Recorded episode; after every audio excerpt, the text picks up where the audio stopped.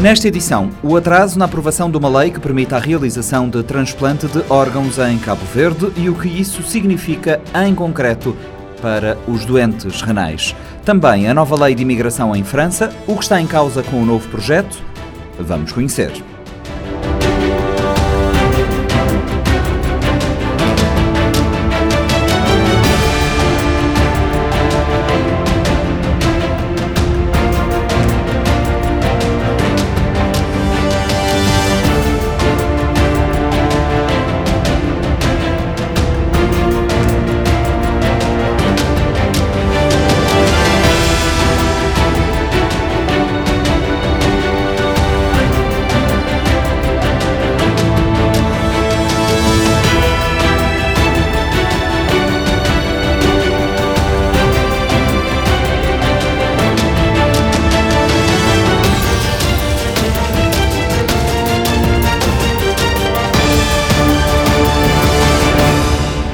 Ter um novo rim é o sonho de qualquer doente renal crónico. Em Cabo Verde, onde a doença afeta cada vez mais jovens, o transplante ainda não é uma realidade, apesar de uma proposta de lei neste sentido ter sido validada pelo Conselho de Ministros em 2020.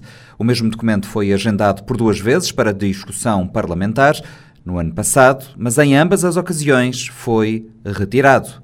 Fredson Rocha. A proposta de lei de transplante renal foi trabalhada, submetida e aprovada em Conselho de Ministros há três anos. Na altura, Arlindo do Rosário, então Ministro da Saúde, anunciou que estavam a ser criadas condições para se realizar transplantes em Cabo Verde através da proposta de lei submetida no dia 16 de janeiro de 2020 ao Conselho de Ministros. Já estamos a trabalhar nesse processo e, e precisamos necessariamente primeiro, partindo pela eh, legislação que irá permitir o transplante, sobretudo no dador vivo, para, por forma a, a, a melhorar a situação, porque nós sabemos que uh, os doentes renais, a hemodiálise é, é apenas uma solução que não é uma solução definitiva. A solução definitiva passa pelo transplante.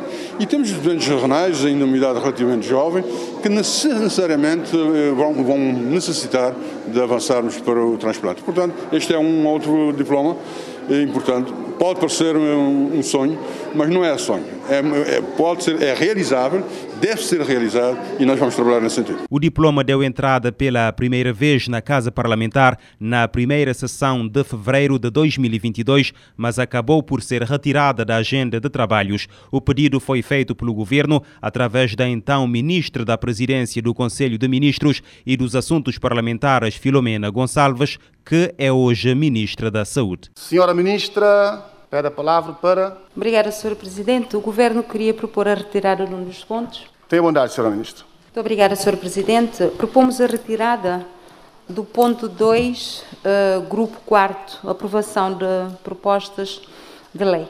Portanto, a proposta de lei que estabelece as normas de qualidade e segurança em relação à dádiva, colheita, análise, processamento, preservação armazenamento e distribuição de órgãos, tecidos e células de origem humana. Cá este ponto, sob proposta do Governo. Um mês depois, Arlindo do Rosário disse que, afinal, Cabo Verde ainda não estava pronto para a realização de transplantes renais. A mesma proposta de lei voltou a constar da agenda da segunda sessão de maio, mas acabou por voltar a cair, alegadamente porque precisava de ser melhorada. Em entrevista ao Panorama 3.0, a deputada da UCIDA, Zilda Oliveira, diz que a aprovação do documento é necessária, mas aponta detalhes legais apontados pela entidade reguladora independente da saúde que precisam ser aprofundados. Por exemplo, a ERIS faz uma consideração relativamente à, à, à proposta em que diz que a proposta fala de de doação, a proposta fala da dádiva, da colheita, da análise, processamento, da preservação e, entretanto, acaba por focar eh, o título da proposta abarca todo esse conjunto de aspectos, mas depois, quando nós olhamos para, para a proposta propriamente dita, acaba por falar essencialmente da dádiva e da colheita. E há outros aspectos que são essenciais, questões como a preservação, a armazenagem, a distribuição e etc. Então, se calhar, há necessidade de se aprofundar esses aspectos, de melhorar esses aspectos antes de se levar para a proposta para aprovação. No, no, plenário. A parlamentar destaca a urgência e a importância do país criar condições para o transplante renal. Zilda Oliveira destaca vantagens para os doentes e ganhos para o próprio Estado. Nós considerarmos o número de doentes que nós temos em diálise e o número de doentes que são evacuados uh, para uh, transplante renal em Portugal. E se nós pensarmos em termos do custo que é para o Estado Cabo Verde, essas deslocações e uh, manter doentes em situação de, de diálise. Nós entendemos que quando nós olhamos para a questão custo-benefício também para o próprio paciente, é, é uma proposta que acaba por receber a, a, nossa, a nossa aprovação, exatamente por todos esses motivos.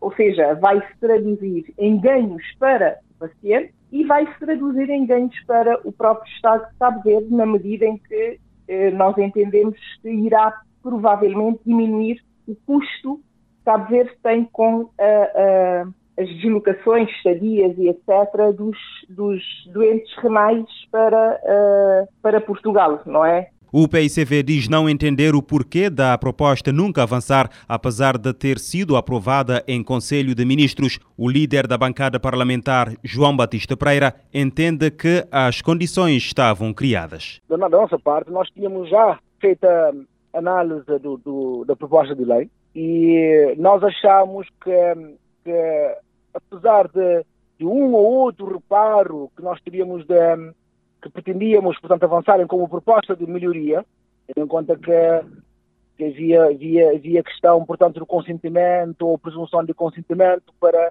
para preservação de órgãos, nomeadamente de pessoas falecidas em acidentes e em outras circunstâncias, não é? Que não possam, que, que, pessoas que não, que não possam eventualmente dar o seu consentimento prévio, mas são, são questões de pormenor. Seja como for, no, no fundo, nós consideramos que tratava-se de uma boa proposta de lei, uma vez que nós temos muitos doentes, portanto, aqui no país e continuam a ser evacuados, portanto, em tratamentos na hemodiálise, eh, e, portanto, eh, entendemos que poderíamos perfeitamente avançar com, com uma legislação do tipo para, enfim, facilitar eh, até, eu, eu diria, digamos, aquilo que é uma tendência hoje mundial, mas infelizmente foi retirado. E, enfim, no momento em que nós estávamos convencidos de que isto ia avançar, o governo cancelou a iniciativa, não, não, não conhecemos as razões. Para João Batista Pereira, questões outras estarão por detrás do não avanço da proposta. Eu não, não, nós desconhecemos as razões que levaram o governo a cancelar a iniciativa. É? é evidente que não somos ingênuos, não é? Essas matérias normalmente são matérias que mexem com muita gente, não é? São matérias que, que sabe, nós estamos numa sociedade, eh, enfim, um pouco conservador ainda, há, há, portanto, há, portanto, há alguma. Sentimos que há matérias que ainda não conseguem avançar por causa de outro, outras questões, não é? Nomeadamente? Isso aqui eu não vou lhe dizer porque você vai me pôr na antena e vai me criar problemas, porque eles retiraram sem justificar, está a ver? Eles não vão dizer a razão precisa porque retiraram, também eu não vou lhe dizer porque você vai me pôr na antena e eu vou ter problemas na vida também, percebe? Está a ver? Aquilo que eu estou a dizer é que nós, em Cabo Verde, nós estamos com algum problema em, em avançar porque nós estamos a ceder determinadas posições, percebe? Ainda ah, existem forças outras, fora da política, é? com muito poder, e que acabam por influenciar o sentido das coisas, percebe? O MPD avança que o governo retirou o diploma porque precisava de ser melhorado. O líder de bancada, Paulo Veiga, não tem detalhes sobre o processo as, as explicações que consegui obter é que o governo precisava uh, melhorar o diploma e, e, pediu a sua suspensão uh, pela segunda vez, mas acho que uh, quem está melhor posicionado para responder a isso seria o Ministério da Saúde e o próprio governo. Paulo Veiga não tem dúvidas quanto à importância da proposta de lei e espera que o diploma volte à Casa Parlamentar ainda este ano. Não, nós consideramos que é uma lei importante, até porque foi aprovada em todas as, eh, eh, eh, as, as comissões. Achamos que haveria condições para que ela fosse uh, discutida. Portanto, acho que, que, o governo está a melhorar o diploma para voltar a, a trazê-lo. Mas, como volto, volto a repetir, uh, aqui o, o Parlamento eh, sendo uma lei apresentada pelo Ministério da Saúde, não cabe ao Parlamento decidir se deve continuar ou não, ainda mais uh, sendo da área da saúde, não é? Que é uma, um tema muito específico e, e com uh, as implicações. Acha que deve voltar ainda este ano? Sim, nós estamos no início do ano, né? Penso que devem trazer isto. Foi suspenso, se não me engano, uh, pela última vez em maio ou abril do ano passado. Portanto, uh, já, já deve estar, mas não tenho essa informação. Portanto, esse esclarecimento também teria que ser dado pelo Ministério da Saúde. Elder Tavares, diretor do Centro de Diálise da Praia, trabalhou juntamente com uma equipa multidisciplinar na elaboração da legislação sobre transplante renal, um documento semelhante à legislação portuguesa. Indicado para falar sobre o assunto pelo Ministério da Saúde, o técnico explica que as questões levantadas na última vez que a lei foi levada ao Parlamento foram todas sanadas depois de uma reunião com várias entidades, nomeadamente com a entidade entidade reguladora independente da saúde e as ordens dos médicos e dos farmacêuticos. Por isso, questiona o porquê de não se avançar. Neste momento acreditamos que resolvemos todas as tarefas que a lei em si está pronta a ser apresentada, porque não há muito por onde inventar, mas desde que a lei é, ela é internacional e não, e não precisa ter muitos arranjos porque ela é, é, geral.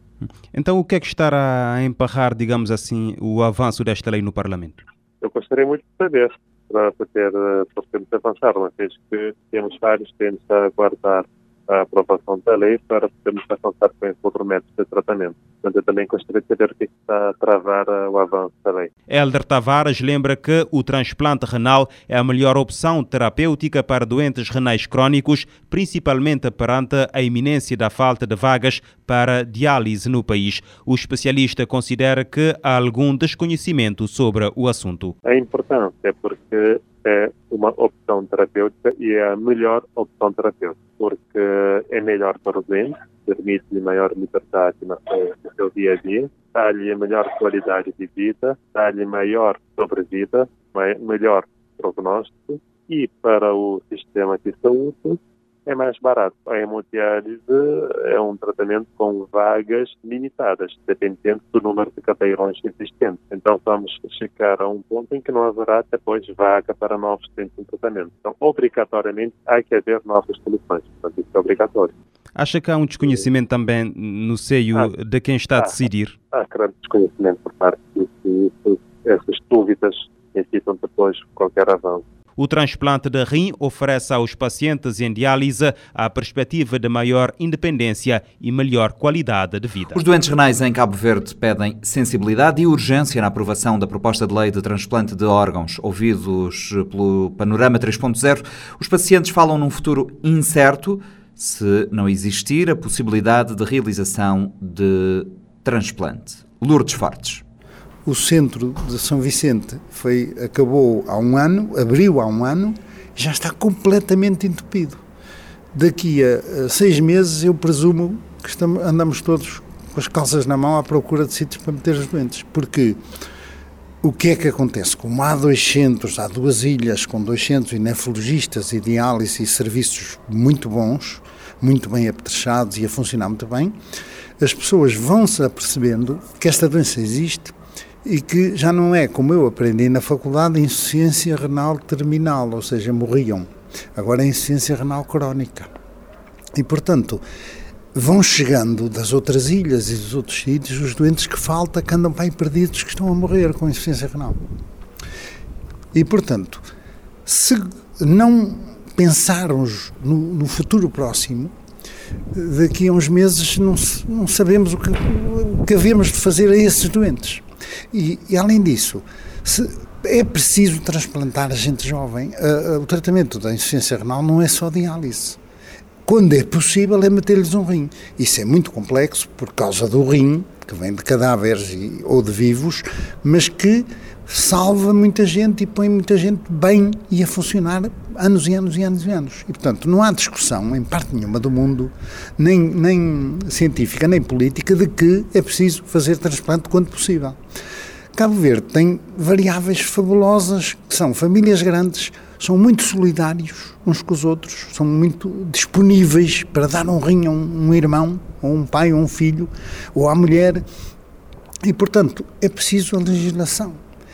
Do ponto de vista técnico, cirúrgico, é muito simples. Uh, evidentemente que há dificuldades em Cabo Verde, mas as duas grandes dificuldades nós resolvemos-las. Eu preparei, programei e estudei com, com a cooperação portuguesa e com os meus colegas que fazem colheita de dor vivo, com colheita laparoscópica, uma pequena incisão, uma, uma cirurgia muito simples, podador, segura e, portanto, temos todas as condições técnicas. A, a cirurgia demora uma hora, é uma cirurgia simplicíssima, do ponto de vista, estou, está a falar um cirurgião vascular, portanto, do meu ponto de vista, é uma cirurgia média na nossa atividade, não é? Tratar um aneurisma é muito mais complicado do que, do que transplantar um rim. E demora uma hora. Não há perdas de sangue, não há grandes incisões, não há coisa nenhuma. O doente, se estiver bem, se, se não reagir, não, não fizer reações anti-enxerto, tem alta cinco dias depois. E, portanto, onde é que está o problema? É só legal. E eu ando aqui, a, venho a Cabo Verde fazer esta cooperação mandada pela Direção-Geral de Saúde Portuguesa, com a cooperação com Cabo Verde, médica, ando aqui há oito anos. E, e, tratei todos os doentes que estão em diálise, estão ótimos. Nós temos taxas de, de fístulas autólogas necessárias para a diálise fabulosas em termos mundiais porque venho cá regularmente e agora os cirurgiões também me vão ajudar. E vão ajudando, já tenho uma, uma cirurgiana vascular em, na praia e tenho aqui um cubano que, que, provavelmente não vai conseguir cá ficar porque ninguém o legaliza, porque foi enviado por Cuba e agora quer se exilar cá, mas com a política que Cuba tem com Cabo Verde não consegue legalizar-se. E é um cirurgião excelente, jovem, casado com uma pediatra, e eles não querem nem legalizar o, o, o Eosmel, nem a, a mulher que é pediatra. Cabo Verde precisa urgentemente deles. Voltando à questão da, da lei do, do transplante, uh, tirando algum, uma outra dúvida que possa surgir no, a nível técnico do documento, desde 2015 que vem a Cabo Verde trabalhar sobretudo nesta questão e desde dessa altura que trabalha na criação dos acessos vasculares. Exatamente. O que é que lhe preocupa neste momento este atraso de Cabo Verde em relação à aprovação do documento? Estou, estou a ficar velho, não vou conseguir, ninguém mais vai conseguir. Eh, realmente há muito poucos países na África que fazem transplante. Um, uma das razões é, é religiosa ou política ou financeira. Eh, os árabes não fazem porque eh, têm que ir com as peças todas para, para, para para o cemitério por causa das, das 10 mil virgens ou 100 mil virgens, portanto não podem dar os órgãos em morto, mas nem em vivo dão. Portanto, não, fazem, são ricos, mas não fazem transplante. Por, por, os japoneses também não, também têm que morrer com as peças todas. É muito curioso isso, mas isso é cultural, isso não tem solução. A África do Sul faz, historicamente, mas pouco mais. Não há mais países que eu conheça que façam transplante. E, e, pronto, mas estamos aqui convosco, vocês são um povo extraordinário, do meu ponto de vista, eu estou completamente uh, apaixonado por esta terra.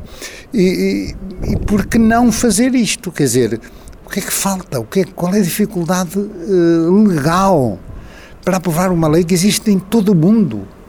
E eu trouxe toda a documentação há seis anos. E, portanto, é só pegar naquela documentação transferi-la. Isto é, é preto e branco. Somos um país maioritariamente jovem e há cada dia mais jovens a procurarem os eh, ou a serem encaminhados para os centros de diálise. Eh, no âmbito desta reportagem falamos com alguns, nomeadamente com uma jovem que começou aos 19 anos, tem aos 22, há de 33, há também mais velhos. Eh, num país com poucos recursos e ter cada vez mais jovens à procura do serviço de diálise, que é um serviço dispendioso a nível dos cofres públicos, do ponto de vista financeiro, isso também é um aspecto muito importante. O transplante é mais barato que a diálise.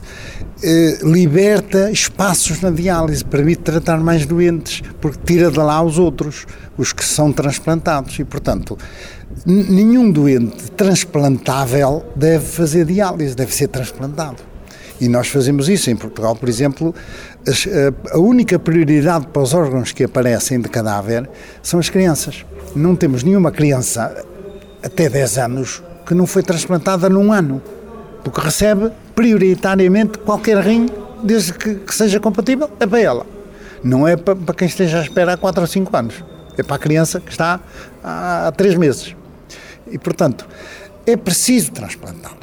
E é tecnicamente viável transplantá-los. E é simples mantê-los. E é simples e mais barato mantê-los vivos que estamos à espera de quê? Qual é que deveria ser a postura das autoridades, do Ministério de Saúde, as autoridades ligadas ao setor da saúde e também do próprio Parlamento a quem cabe a aprovação deste diploma, em caso de haver alguma iliteracia neste tema que possa estar a emperrar o processo? Pelos vistos, as dificuldades de, aprovação do, dos documentos no Parlamento foram falta de conhecimento técnico, mas nós estamos disponíveis para ir lá explicar-lhes qual é o problema técnico. É evidente que um deputado não pode saber transplantação. Evidente. Eh, os políticos ainda por cima têm uma formação profissional, cada um tem a sua, mas eh, e, e portanto porque é que não fazem as coisas como deve ser? Ou seja, metem lá peritos, a gente vai. Eu venho de Portugal para o Parlamento discutir o assunto, não tem problema nenhum, com os documentos necessários que eles entendam. Mas ninguém pensou nisso, quer dizer, puseram o problema de parte, não funcionaram, não legalizaram, estamos parados e os doentes estão a morrer e a sofrer. Numa outra frente, esta questão dos problemas eh, renais é uma questão nova. Cabo Verde está a sofrer uma mudança epidemiológica. É, é preciso um outro trabalho paralelo a esta questão da lei? Uh, uh, todos, quer dizer, uh, os doentes a situação de diálise, de necessidade de diálise, é uma situação terminal, quer dizer, já andavam doentes.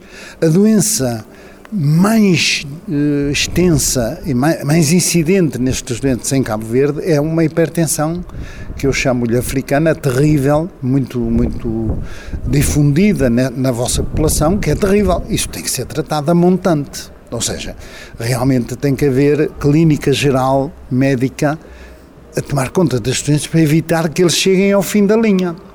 Mas isso é evidente que tem que ser feito e tem que ser trabalhado e tem que ser implementado o melhor possível, porque é fundamental. Sabemos que a maior causa de insuficiência renal em Cabo Verde é a hipertensão. 75% dos doentes em diálise. E que é uma hipertensão incrível para nós, eh, europeus, é estranhíssima, porque nós não conseguimos. Eu nunca vi na minha prática clínica um doente com 23, 13 a falar comigo a uma mesa. Se tem, é, é, do nosso ponto de vista médico, em Portugal, isso é uma urgência hipertensiva. Internamos este doente, damos-lhe drogas e baixamos aquilo, porque ele não se aguenta de pé. Mas o cabo-verdiano aguenta. Até morrer aguenta. E não tem dores de cabeça e não tem tonturas. A gente não entende porquê. É uma hipertensão diferente. Aqui, aqui o cabo-verdiano se habitua desde que nasceu, porque aquilo é congénito. Pronto, é preciso trabalhar essa medicina, mas é isso é profilaxia, é, é, é, o trabalho clínico geral, prévio, isso não tem discussão, isso é o sistema de saúde. Eh, antes de chegar a nós, quando chega a nós, já não há função renal, é preciso tentar resolver o problema de qualquer maneira, com diálise e com transplante. Eh, tínhamos falado em junho. De junho uh, e voltou agora em fevereiro. A nível do cenário nacional, encontrou alguma mudança ou as coisas ainda estavam naquele ponto estável? Conforme as tinha, as tinha deixado? Não, eh, eh, a previsão que eu faço de que chegarão a 700 doentes em diálise está a acontecer. O centro de, de, de São Vicente, de Mindelo, foi, abriu o ano passado, em janeiro, há um ano, e está completamente entupido já. Ou seja, tem 180 doentes e, e na, na praia há outros 180, e, e portanto, este centro que partiu do zero já tem 180 doentes e não tem capacidade para, para continuar a aumentar. E os doentes continuam a chegar, fatalmente. Ou seja, quanto melhor é o serviço médico, depois a procura é inerente, vai acontecendo. Os doentes existem, podem morrer no caminho, ou não chegar cá, ou não chegar a quem deve tratá-los. Os vossos centros e os vossos especialistas e os vossos enfermeiros são de alta categoria profissional. Eu, eu uh, comentei várias vezes com o meu colega jovem, que é a primeira vez que cá vem, isso mesmo, quer dizer, vocês têm aqui profissionais de um nível técnico e humano excelente e, portanto, uh, um desgraçado que em diálise nunca mais morre, porque é muito bem tratado. E depois, ainda por cima, a gente vem fazer as fístulas, eles não morrem, que chatice. Doutor, estes números que avançou aqui eh, são números que devem mostrar para a urgência da tomada de decisões mais concretas nesta matéria. A, a, a história da diálise em Cabo Verde, eu não sei se, se é muito conhecida cá. Uh, Deve-se a um ministro da Saúde portuguesa em 2010, que hoje é presidente da Caixa Geral de Depósitos, Dr. Paulo Macedo, que é economista, e quando chegou à cadeira do Ministério da Saúde em 2010, disse: caramba, como é possível ter 239 doentes cabo-verdianos a fazer, evacuados em Lisboa, sem apoio familiar, deslocados da família, condenados ao exílio, quando podem fazer diálise na terra deles. Vamos promover a instalação da diálise em Cabo Verde. E, portanto, o centro de, de Agostinho Neto foi oferecido por Portugal e este também foi financiado. São, é um milhão lá e 500 mil aqui. Foi o que Portugal deu para isto. E Claro, agora estes doentes gastam dinheiro, pois gastam, mas já gastavam, eram evacuados. Isto é, isto é como a história dos pacemakers. Também, eh, se fossem montados cá, colocados cá, eram muito baratos, era só comprá-los e montá-los. E, e colocá-los é facílimo.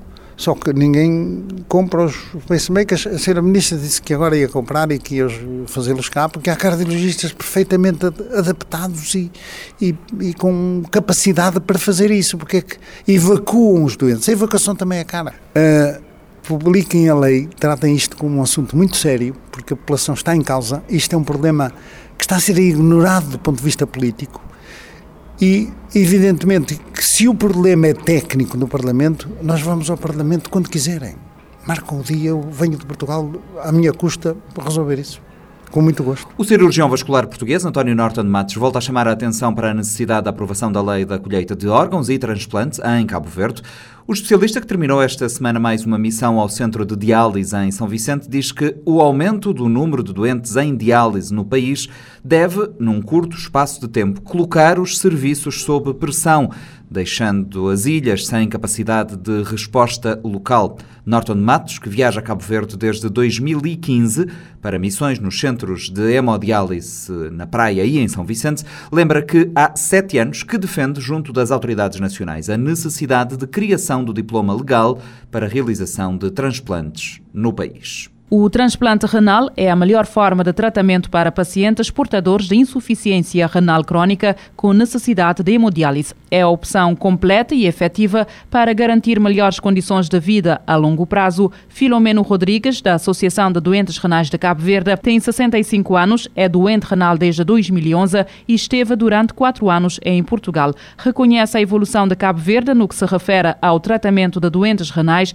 mas afirma que o quadro atual exige que o país dê o próximo passo. Neste momento, ambos os centros já estão praticamente cheios. O centro da praia já no, estamos com quatro turnos e o último turno já está para além da metade da capacidade do centro. Uh, e estamos com um ritmo de quase quatro, três, quatro doentes renais semanais. E atendendo que a mortalidade é baixa, estamos a correr então para o esgotamento da capacidade dos centros. Daí se põem várias hipóteses. Ou os doentes passam a morrer, os doentes renais surgirem, como acontecia antes de 2014 e eram poucos os que, os que eram evacuados, ou então temos que uh, voltar à velha história, portanto, mandar de novo os doentes renais para Portugal. Ou ainda uma terceira via, que para nós seria a melhor via, seria, portanto, a transplantação renal. Uh, segundo os técnicos da área, já temos todas as condições aqui em Cabo Verde para fazer essa transplantação.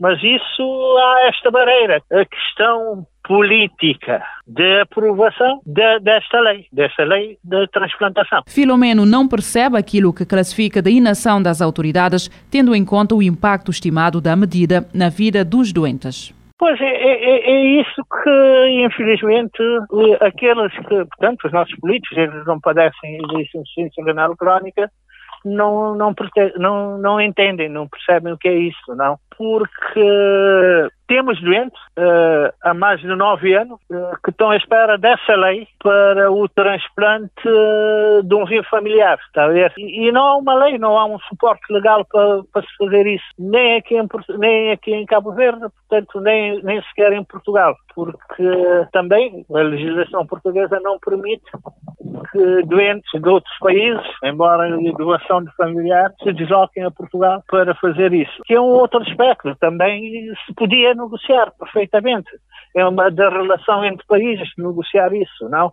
Isso é para além de melhorar significativamente uh, a vida, portanto, dos doentes renais que deixaríamos de ir para hemodiálise, que são três vezes semanais, sessões de quatro, três vezes semanais em sessões de quatro horas e com custos elevadíssimos, custos até, digamos, insustentáveis. E com a aprovação da lei, com a criação de, de, de condições para a transplantação, não só melhoraríamos consideravelmente a vida dos doentes renais crónicos, na medida em que deixaríamos de fazer a diálise e funcionaríamos como um rim doado por um, por um familiar, não. Porque uh, temos uh, doentes renais na faixa dos 20, 30 anos, até menos, não. Uh, não acredito que os nossos políticos vão permitir que, que enfim, continuem hemodiálise até a morte, não. Júlio Leite fala em falta de sensibilidade. Então, já que é um, é um falta de sensibilidade, porque a aprovação dessa lei também melhora a vida de todos, de todo paciente renal. Tendo em conta que quando botar, botar um problema renal,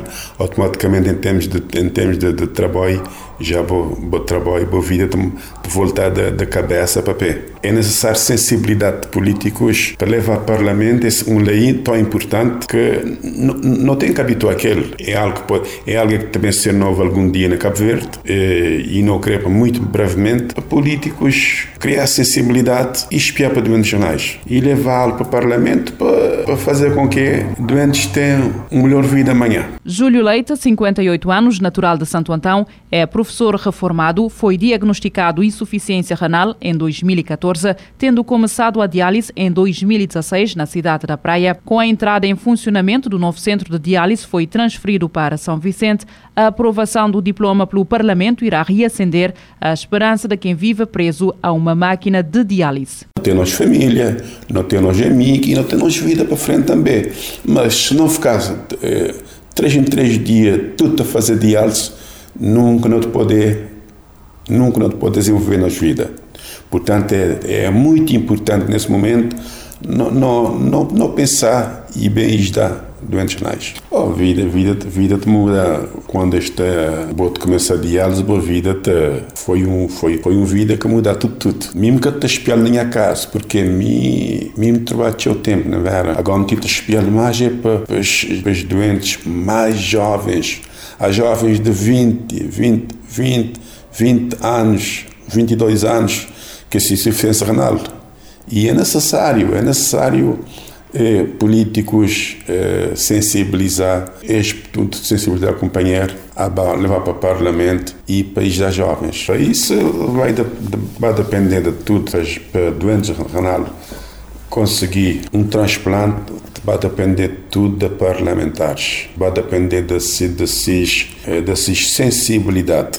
É levar para o parlamento, quem quer doar, cada família que quer doar ser, ser doente, um rim está doando. Mas ninguém pode, boca, boca de poder doar um é, bo, bo, bo familiar um rim, se que tem legislação, legislação aprovada, pode entender. Os doentes renais lutam diariamente pela sua qualidade de vida. Cristiane Silva, de São Vicente, tem 22 anos e é estudante de gestão administrativa. Foi diagnosticada insuficiência renal aos 19 anos. Fala em dias difíceis e de muita luta perante uma doença silenciosa.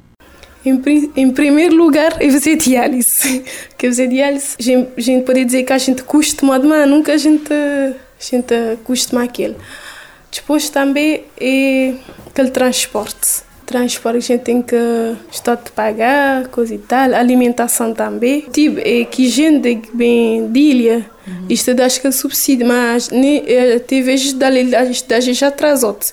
E nós que são assim, isto que te dá nós. E, e cada um dá seu expediente para aquele 50 e tal que dá hoje na pensão, mas vezes ela não é suficiente. Tudo que eu sou de cor, imagina, se eu dou 5 e 900, vou tirar logo 2 e 700 de passe. Eu vou ficar quase nada porque já de resto, para ter fim de mês. Estou a ver no meio de mês, ter fim de mês, já que estou de nada. A lei da transplante, porque assim também estou a menos gastos, que porque hemodiálise é cor. É, não só para quis material, mas também para nós também, que às vezes também, só que longe que pode dar nós também às vezes não é suficiente, que pode a gente sentir fome, e a gente pode bater, BAP, porque pelo menos na hora de bem é muito cansativo. A gente tem que ter dinheiro de corre, não de ter passe, tem que ativar tudo mês e outras coisas.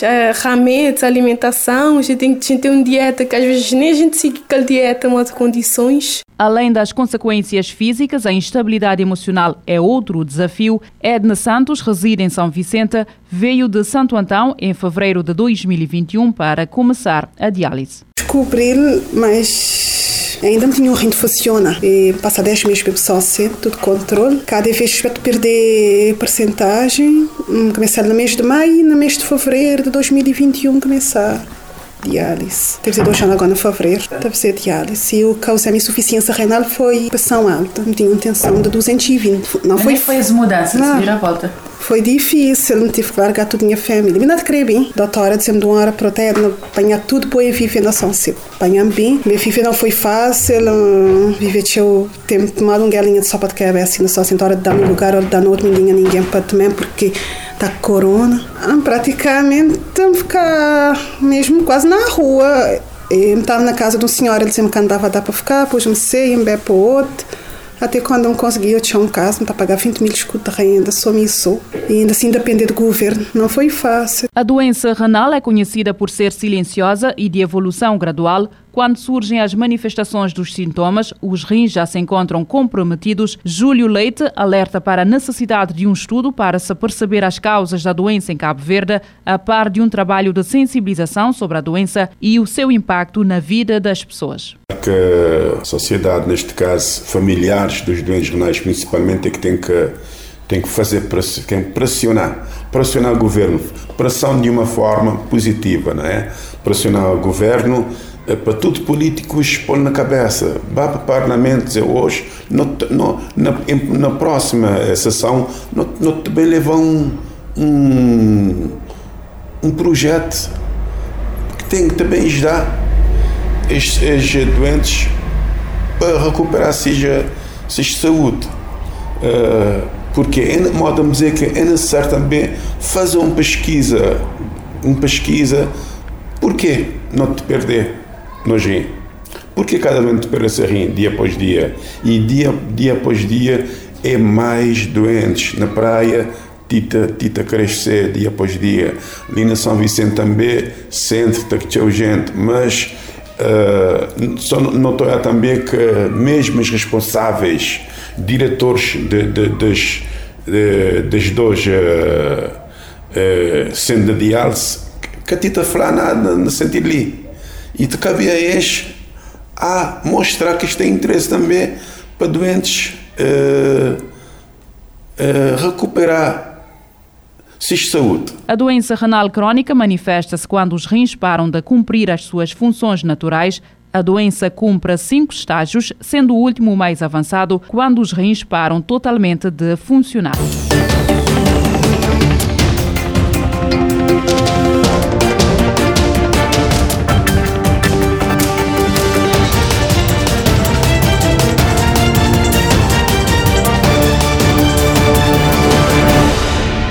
Projeto de uma nova lei de asilo e imigração foi apresentado esta semana em França. O governo prevê criar uma autorização de residência para imigrantes que trabalhem em profissões sob tensão condicionar o acesso da autorização de residência consoante o nível de francês ou facilitar a expulsão de estrangeiros que possam representar uma ameaça para a ordem pública.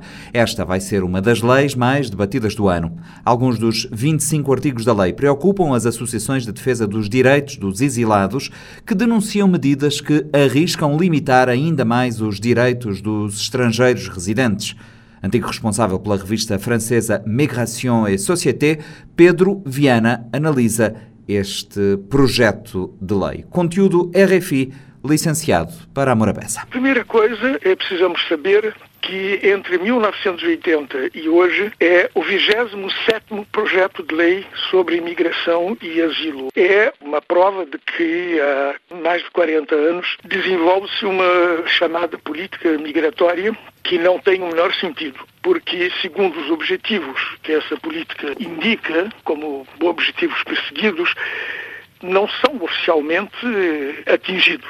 É uma coisa estranha. A primeira pergunta é esta: porquê quando uma política não funciona, porque se continua a aplicá-la e não se a muda. Então é porque há alguma coisa de equívoca por trás. A segunda coisa é que este projeto, pelo que sabemos, porque ainda não é realmente público, não conhecemos exatamente todas as medidas que pretendem ser tomadas, mas é como em todos os casos anteriores, através de uma linguagem embelezadora está-se a tomar medidas que são cada vez mais restritivas apesar das aparências. E é necessário aplicar medidas tão restritivas quanto estas? Depende do ponto de vista e depende do justamente dos objetivos reais, porque nós não podemos esquecer que o discurso oficial diz que é preciso controlar os fluxos migratórios, com aquela justificação que parece-me absurda, segundo a qual é preciso, para melhor receber as pessoas que chegam,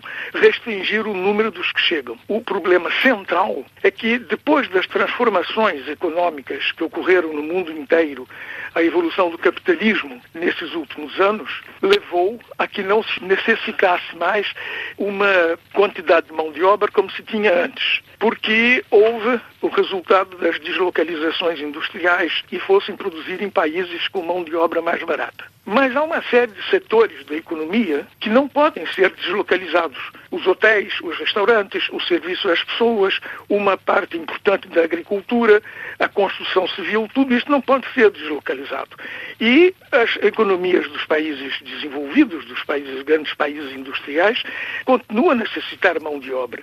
Mas ela quer mão de obra barata. E a única maneira de ter mão de obra barata é ter pessoas estrangeiras em situação irregular em matéria de estada. Porque aí, se o trabalhador estrangeiro está num país legalmente, ele tem exatamente os mesmos direitos que os nacionais. Há vários pontos apresentados neste projeto de lei, nomeadamente condicionar a entrada e a representação legal em França se a pessoa falar francês. Esta é uma medida para tentar integrar as pessoas? O problema é que eh, todas essas medidas visam a facilitar a entrada de pessoas cuja presença é necessária à economia e que não é necessário que estejam em situação irregular. Já existe hoje com outro nome que é o chamado competências e talentos e agora vai mudar de nome, vai chamar-se profissões em tensão ou alguma coisa assim. Ou seja, aonde falta realmente mão de obra, que seja especializada ou não, que seja qualificada ou não, no interesse do país, no interesse da economia francesa. É o que se chama a imigração escolhida ou seja, aquela que nós precisamos, então deixamos que essas pessoas entrem, mas com um controle muito maior e com essa exigência de conhecimento do francês, ou seja, é uma deturpação da noção de integração. A noção de integração em sociologia é um processo dialético entre o indivíduo e a sociedade. Como por qualquer pessoa, estrangeira ou não, a socialização de uma pessoa faz-se num processo a longo prazo e é um intercâmbio permanente entre o indivíduo e a sociedade. Quando se trata de estrangeiros, as nossas sociedades impõem a ideia de que é o estrangeiro que deve adaptar-se, deve renunciar a tudo o que foi, todo ao seu passado, para integrar-se numa espécie de molde que não tem, inclusive, sentido lógico, porque se alguém conseguir dizer-me o que é um francês, eu até poderia discutir o assunto, mas o que é um francês? Vamos cair na caricatura daquele que toma vinho, come queijo e tem o pão debaixo do braço? Isso é ridículo. Eu conheço milhões de franceses que não gostam de queijo, eu conheço franceses que não bebem vinho. Fala-se muito da integração, os valores republicanos, mas ninguém define bem o que seja isto. Tudo isto são epifenômenos destinados a disfarçar o que é o verdadeiro objetivo que está por trás disto, que é manter a necessidade de mão de obra barata e flexível, ao mesmo tempo que é uma utilização política para dar garantias à extrema-direita e à direita de que o governo faz alguma coisa contra a imigração. A 40... Mas, no entanto, o líder da União Nacional, eh, Marine Le Pen, defendia esta manhã na France Info que era preciso aumentar os salários destas profissões, de que falava as profissões em tensão, para tentar afastar e reduzir a imigração. Mas isto, evidentemente, é o fundo de comércio desta senhora. E qualquer medida que seja tomada, eles dirão que não é suficiente, que é que fazer outra coisa. É a inversão dos problemas. O problema não é a existência de imigrantes. Agora, quando ela diz aumenta os salários e aí os franceses vão querer fazer esses trabalhos, eu quero saber quem quer ser lixeiro. Eu quero saber quem quer uh, ir fazer limpeza nos hospitais. E isto é, não é somente uma questão de salário. Ou então vamos mudar, e não é o caso desta senhora, que proponha que as profissões mais bem pagas sejam as mais duras, que um lixeiro seja mais bem pago do que um professor universitário. Evidente que não é o projeto dela, mas a ideia é dizer que se nós aumentássemos os salários aonde falta mão de obra, as pessoas iriam fazê-lo. Não, porque as pessoas têm outras profissões também que vão exercer. O conjunto, globalmente, não se consegue reconhecer que quem mantém a nossa sociedade, e isto foi visto durante a pandemia da Covid, são justamente esses trabalhadores estrangeiros ou de origem estrangeira, porque muitos já estão naturalizados franceses, que mantiveram a economia, que mantiveram a sociedade, porque são os chamados trabalhadores da primeira linha. Outro ponto em discussão neste projeto de lei tem que ver com a facilitação para expulsar imigrantes que possam representar uma ameaça para a ordem pública. O que é que isto significa? O que é que quer dizer? Isso quer dizer que a ideia do projeto de lei é facilitar a expulsão. Hoje em dia, quando expulsam-se eh, estrangeiros, está em situação irregular com relação à estada cá. Há razões que impedem as expulsões. Por exemplo, não se conhece exatamente a nacionalidade. Então, o país para o qual se quer expulsar diz: não, mas esse, esta pessoa não é um cidadão de cá, porque vai mandá-lo para cá. Existe a determinação de nacionalidade, existem os riscos incorridos pelas pessoas, existem as obrigações sobre o direito de viver em família. E tudo isto o governo tenta aumentar as possibilidades de expulsão dessas pessoas, apesar das dificuldades. Controlar a imigração e melhorar a integração é desta forma que é apresentada pelo Governo este novo projeto de lei pelos ministros do Interior e do Trabalho, Gerald Darmanin, que resumiu este projeto de lei a um objetivo ser mau com os maus e bons com os bons. Parece moral de livro infantil, como se a sociedade pudesse ser tratada nesses termos. Isto é um slogan político que não tem o menor sentido vamos ser bons com os bons e maus com os maus. Mas o que é ser bom, o que é ser mau, o que é bom, o que é mau, isto ninguém define. Então são frases que se querem impactantes para chocar, para criar o buzz, como se diz agora, mas é, é inócuo, é intelectualmente vazio. E sem os estrangeiros, esta sociedade não existiria. São eles que mantêm esta sociedade viva e ativa. Basta sair à rua e ver quem constrói os edifícios, quem limpa as ruas, quem cuida dos velhos, quem cuida das crianças. São pessoas de origem estrangeira, são imigrados, são pessoas que estão cá e que fazem com que esta sociedade esteja viva. Isto, estes políticos não vão reconhecê-lo, é claro que não vão. E estão nesta demagogia absoluta.